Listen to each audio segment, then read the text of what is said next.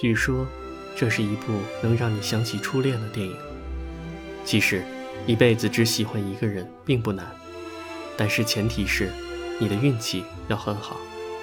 天国与人世间，存在着一个云国，那里是准备前往天国的人们停留的地方，直到他们的家人忘却他们为止。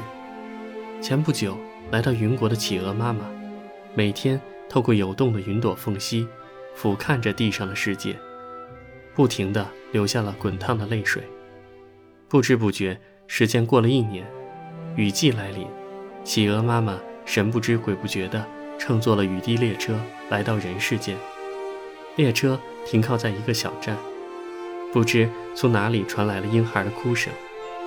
于是，他急急忙忙地赶到那个地方，看到身穿黄色雨衣的企鹅宝宝正在哭泣。他紧紧地把企鹅宝宝拥入怀中。从此，企鹅妈妈每天每时每刻从不曾与企鹅宝宝分离，一起玩游戏，亲自教他捕鱼的本领，度过了快乐无比的时光。不知不觉，雨季也快要结束了。云国的雨滴精灵找到了企鹅妈妈，悄悄地告诉了她：雨季快要结束了，趁云朵还在的时候。得赶紧回去，如果赶不上末班雨滴列车，你就得去天国。那之后，你再也无法俯瞰企鹅宝宝的脸蛋了。企鹅妈妈虽然伤心难过，可是却没有流下眼泪。企鹅宝宝看着妈妈，露出了微笑。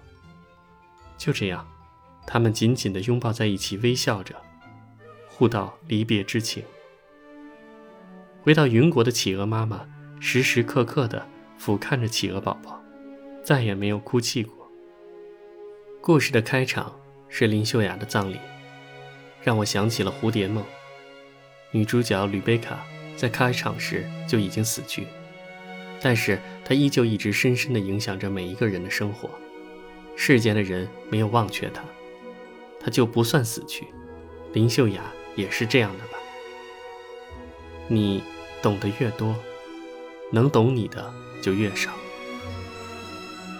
志浩一直坚信着妈妈会在雨季的时候从遥远的云国乘着列车回来。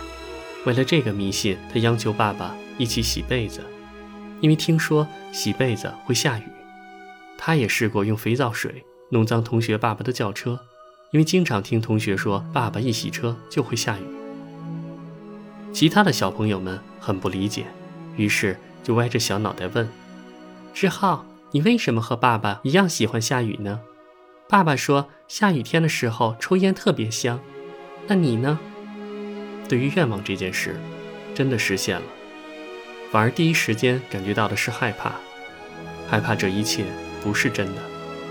他在他熟睡之后，悄悄地去看他，用手试探到了他脸颊的温度时，才缓缓地舒了口气。他真的是人。这也真的不是梦。秀雅在雨季来临的时候真的出现了，但是作为代价，她却什么也想不起来了。她望着丈夫和儿子问：“你们是谁？”看到这里，我宁可相信秀雅没有死，她只是失忆了。做饭的时候，年糕被煎得四处乱跳，似乎是想为他们来一次神助攻。她本能地冲过去保护了他。滚烫的年糕一颗颗地敲打在他的脊背上，像是小拳头。他告诉了他他们所有的故事，其实和大部分的爱情故事差不多，但不知道为什么，这个故事特别甜，仿佛有人不小心按错了快退按钮，将这个人的人生胶片转过了头，把过去的部分一一的放映了出来。他们第一次约会。站在公交车站等公交，谁都不愿意先上车。他坐上末班车之后，他一鼓作气地飞奔追上去。林秀雅，我可以写信给你吗？小孩子才怕分开，大人只计划重逢。他追着公交车奔跑的样子，让我想起了那年冬天风在吹里的赵银成。大概因为个子太高的缘故，所以略微有些驼背。他像一只自卑的鹅，成天站立在鸡群里。每次一想到这里，我的心都要融化了。他们第二次约会是去了电影院。八年后，他带着她来到山顶看露天电影，好像一切都没有变，他还是喜欢偷偷的看她。我突然想起很多年前和一个朋友的一段对话。我想约我喜欢的人去看电影，但是他总是说很忙。再这样下去，我怕电影就要下档了。那怎么办？要不将来你自己拍一部吧，然后和他说：“那个，我拍了一部电影给你，今晚你要不要陪我一起去看一下呢？”我怕等不到电影，也等不到他了。吻他的时候，依旧为他挡着雨，这一幕真的太温柔了，温柔的一塌糊涂。他们曾一起很迷信的用两人的名字比划算分数的缘分游戏。他们曾一起守着电话，却不敢拨通对方的号码。他们曾一起在课堂上无数次的偷看过对方。这么多这么多的一起，却像两个平行时空，从来没有过焦点。但是这一个吻，让所有的一起，在心底绽放了一簇照亮夜空的烟花。爱是藏不住的，就算嘴上不说，也会从眼睛里跑出来。暗恋的感觉是怎样的？当你来到我身边，我不会回头看你。真正的爱情，不是谁追谁，而是两个人自然而然的在一起。这足以让我安然的接受八年前的秀雅时光穿越到八年后的设定。过去的我。来安慰现在的你，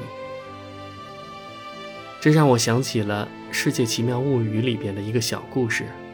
女生在咖啡店遇到一位老爷爷，自称来自未来世界，是他的恋人。他所在的未来世界有一种能让时空暂时连接和死去家人见面的系统。他来到这个时空与他见面，是想鼓励和他相遇之前处于人生低谷的他。老爷爷消失了。但他从失恋中重新振作，安安静静的等待和他再次相遇。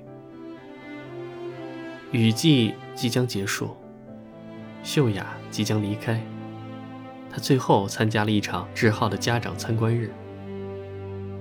班级的小节目是合唱，最后每个小朋友都会说自己的一个梦想。在节目彩排的时候，预先排练的是志浩，要说希望。